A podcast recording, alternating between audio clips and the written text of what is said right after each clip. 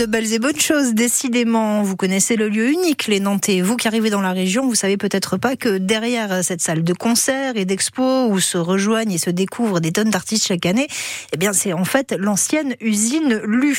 On continue de s'y régaler. Julie Fior en votre compagnie parce que là, en ce moment, elle abrite l'un de vos coups de cœur. À l'intérieur, un restaurant, un bar, des concerts, des expositions. Mais mon coup de cœur du jour va pour cette exposition Marée Métal de Jacques Perconte, un artiste vidéaste français qui filme les éléments de la nature depuis plus de 20 ans. Avec sa technique de compression vidéo, on a vraiment l'impression de se retrouver au milieu de tableaux mouvants avec derrière un engagement écologique. En fait, euh, évidemment, quand on filme comme lui euh, les paysages depuis si longtemps, euh, on est obligé de voir, enfin lui en tout cas est obligé de voir que bah, ces écosystèmes qu'il a découverts euh, se, se, dégradent hein, malheureusement. Et il y a quand même une dimension écologique assez forte à ce projet qu'on peut percevoir de plusieurs manières en fait, euh, ou dans la voix même de l'artiste en fait qu'on entend dans l'expo et qu'on peut lire aussi puisque le texte est projeté au sol, où il dit ben, assez voilà assez clairement son engagement et son inquiétude sur le futur et sur justement ben, voilà notre relation au vivant.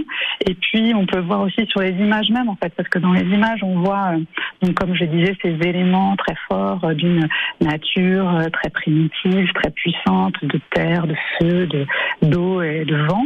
Mais on voit aussi des images plus récentes en fait qu'il a tournées de paysages industriels qui peuvent être à la fois des mines à ciel ouvert en Allemagne, des éoliennes offshore, des bateaux de fret dans le port d'Amsterdam, de Rotterdam, pardon, ou, euh, ou même bah, voilà la raffinerie de, de Donge. Et, et, donc ces paysages en fait se côtoient aussi dans une forme de dualité assez forte en fait, puisque euh, on voit aussi euh, comme ça avec ces images le, le, danger qui peut peser aussi sur sur nos environnements.